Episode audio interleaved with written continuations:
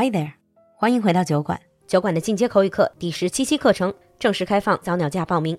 除此之外，近期我们也准备推出高级口语辩论课程 B2 Plus，专为 B2 以上的口语达人准备。快来酒馆打造更优秀的自己吧！咨询课程请联系小助手，微信号是 l u l u x j g，l u l u 就是露露，x j g 是小酒馆的汉语拼音首字母。我们在酒馆等你。Now on with the show. Welcome everyone to Geek Time. This is Brad. How you doing, Lulu? Hi, Brad. So in this advanced episode about dark web, mm-hmm. exciting, exciting. Oh yeah.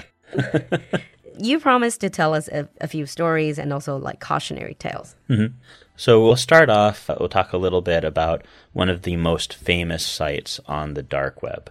It was called Silk Road. Or the most notorious. Yeah, the most notorious. You can say that as well. Yeah, most notorious. It was one of the the first like big auction sites for on the dark web. And originally, the guy who started it said he wasn't planning on selling illegal things on the site or having let, allowing illegal things on the site. Let me stop you there for a bit. When I was preparing for this, I did do a little bit of research on the Silk Road. yeah. And then I found some people were calling it, some Chinese writers were calling it the dark version, the dark and illegal version of Taobao. Mm-hmm. Is it a sort of idea? It's still like an e commerce website, it just sells really, really illegal stuff. Well, I, it sold lots of illegal stuff. Yeah.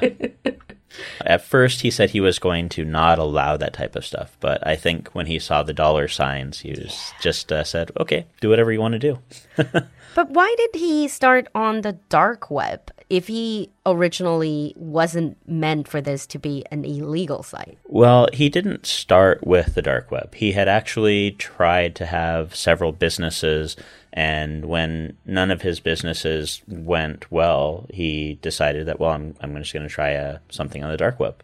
Oh, he to had- bypass yeah. the regulations and stuff. He did have some education in IT. Uh, I don't think that that wasn't his primary education, but his his education did help him get into it. Mm. I read his story. Mm-hmm. He started it in his 20s, and within a couple of years, I think he made billions doing this. Yeah. And how did they trade? Obviously, they cannot leave any paper trail. Mm-hmm. So basically, when someone wanted to buy something, they would buy and sell with Bitcoin. Ah, mm-hmm. so we were talking about this cryptocurrency. Yeah. Uh-huh. And sometimes they when they when people would buy and sell things with Bitcoin, they would maybe have like different layers of accounts. So they would move the currency from one account to another account to another account to try to hide like the trail. Mm. Mm. and it just stay virtual. Nothing is stay like digital. Yeah. There's no actual money trace. Well, you have to buy the Bitcoin from somewhere, right? You have to get the mm. Bitcoin somewhere. So there was like a, a transfer at some point with uh, some e-wallet or you know such. But uh, yeah, they would just try to hide that by moving the funds around or buying other things, paying for other goods. Yeah. And then you said there's some illegal stuff, but I've seen some screenshots of it. I think Well, by the time it got really big, it was mostly illegal stuff because that's where the profit lied, right? Yeah, he started it, and like almost immediately, people were putting illegal things on it, and he said he was going to not allow that. But uh, then he was libertarian, so he said there shouldn't be any limit on things like firearms, and so he started letting firearms. But then it certainly went right from that into drugs, and then everything else. yeah, yeah. And then he eventually was caught and sentenced mm-hmm. to life in prison. Yeah. So it was really funny how he was caught. Mm-hmm. Early when he was first starting uh, getting the information out, he was trying to get people to know about the site. Mm-hmm. And he puts basically kind of like an advertisement out for people to find the site on the dark web. Uh-huh. But he put it on the surface web, or at least, you know, something that people on the surface web could find. But that was tied to his Come email to address, basically. Like, come to my dark website. And then eventually he was caught Yeah. because of that email address. Yeah, they weren't able to like completely connect it to him.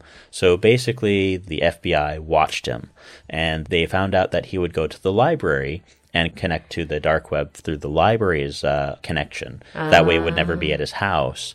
And they just waited for him to have his computer open. And they, as soon as he had his computer open and connected, they made sure to grab him right then and there. That way, he had access to everything right away. So they caught him red handed. Yep. Okay, I see. It's a bit ironic to, you know, if you devote your entire career or business to hiding all the traces, it's just ironic you get caught by trying to advertise your website on using your email address. Mm.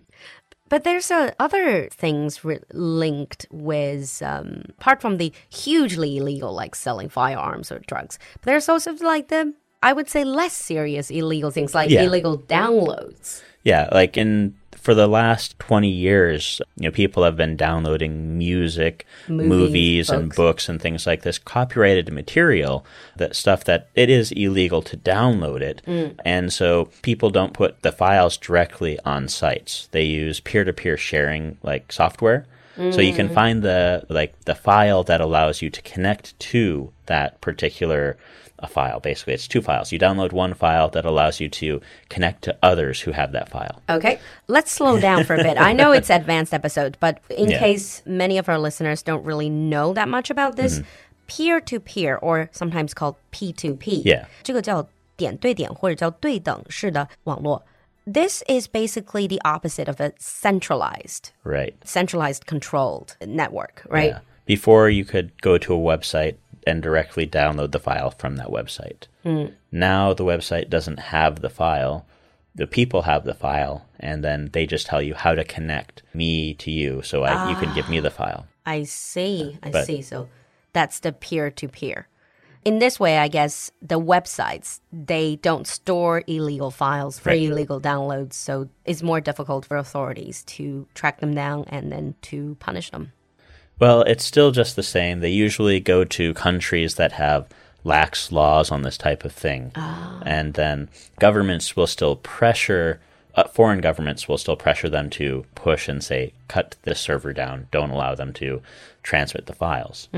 And that's just moved people onto the dark web. And so there are some sites that might have like files for a movie or for a book. And if someone contacts the site and this is my book, you can't give it out for free, they'll take the book down, but they'll include a link to the dark web. So you can still access it through Tor. Yeah. uh, through an onion router. Yeah. I see. I mean, it's difficult for content providers because they, it's very difficult to protect your copyright. Definitely. Yeah. There's one way to protect your copyright, and there's 10 ways to violate that. but previously, in the basic episode, I started the whole discussion by asking you if dark web, the dark, mm-hmm. means it's evil. So, what do you think? Do you think the dark web is intrinsically evil or filled with ill intentions? Not at all. Like uh, it was started by the U.S. Navy. There's a few other, like the Department of Defense. They wanted to have this like internet, and they wanted to have it as a way to transmit data more securely. But if they're the only ones that are sending data over the dark web, then it makes it easier for other people to find this data and try to decrypt it because they know exactly where this data is coming from. It's Oh coming my. from government agencies, right? And so rather than just only have themselves using it, they allow everyone else to gain access to it through tools like Tor. And uh, by allowing them to gain access to it, there's a lot more data being transferred over the network. Okay, I get it. And this way it's hidden, and their data is harder to find. It's hidden in plain sight. Yep. So instead of trying to go to a remote place to hide your treasure, you just you just try to encourage everyone around you to dig for the treasure together. And then in that way, and people don't know who is who. They Right. don't really know where the most important data lies. Okay, sounds interesting. I have to say, sounds very interesting. Yeah. And so, government surely sounds like government makes use of the dark web. Yeah, government uses it because they want to transmit data securely. Mm. News websites have started to use this as a way to get information from whistleblowers. Because ah. if like if someone wanted to connect to a news site, uh, mm-hmm. maybe send them an email or send them a file, mm. their IP address is going to be connected to that file or mm. to that email, which the government can gain access to. or you know and so they can find out who sent that file which can put whistleblowers in um, Danger. in danger and mm. so the tor allows people to or a dark web allows people to send files to news organizations at their like their drop sites and this way that no one can find out who sent the file I see. So, for example, if I witnessed a crime, mm-hmm. but my life is being threatened if I actually whistleblow on Yep. that crime, then I can just use dark web. I can use Tor to mm-hmm. cover my tracks. Yeah. And then they will still, the authorities or people who should get the information can still get the information, and I don't have to reveal my identity. right mm, I see. I see. But having said all of that, the last bit of our dark web talk is mm-hmm. although we discussed all this, but dark web is not something you really should try.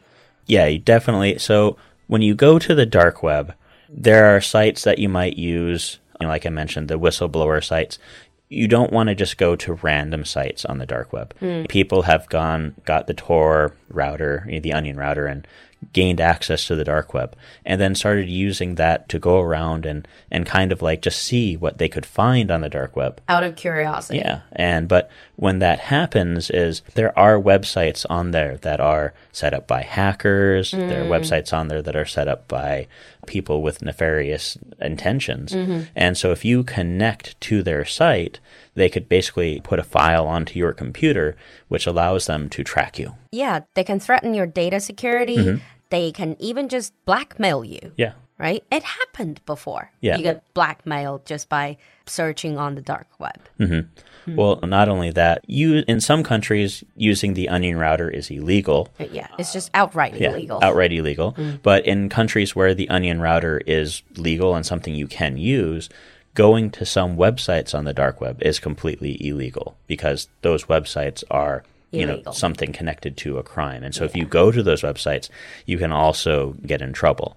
But you can also get uh, like you might get a stalker, you might get someone who takes pictures of you and then later sends you those pictures to let you know that they're following you now that is creepy.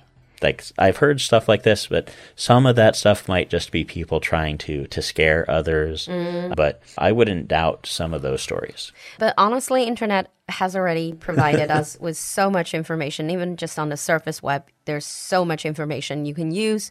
So I mean, just don't risk it. really. yeah, I Just- wouldn't either. yeah, exactly.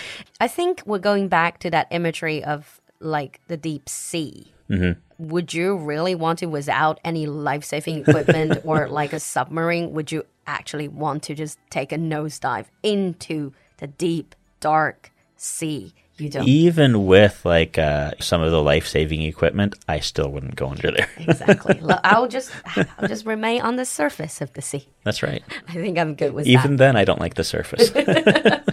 All right. Thank you, Brad, for coming to the show and for giving me new nightmares. and for those of you, if you know anything, well, don't tell us. yeah. But if you have any comments about the internet in general, about dark web, leave us a comment in the comment section. But be careful what you leave there. See you in the next Geek Time. See you next time. See ya. 今天的节目你喜欢吗？赶快联系小助手加入酒馆社群吧。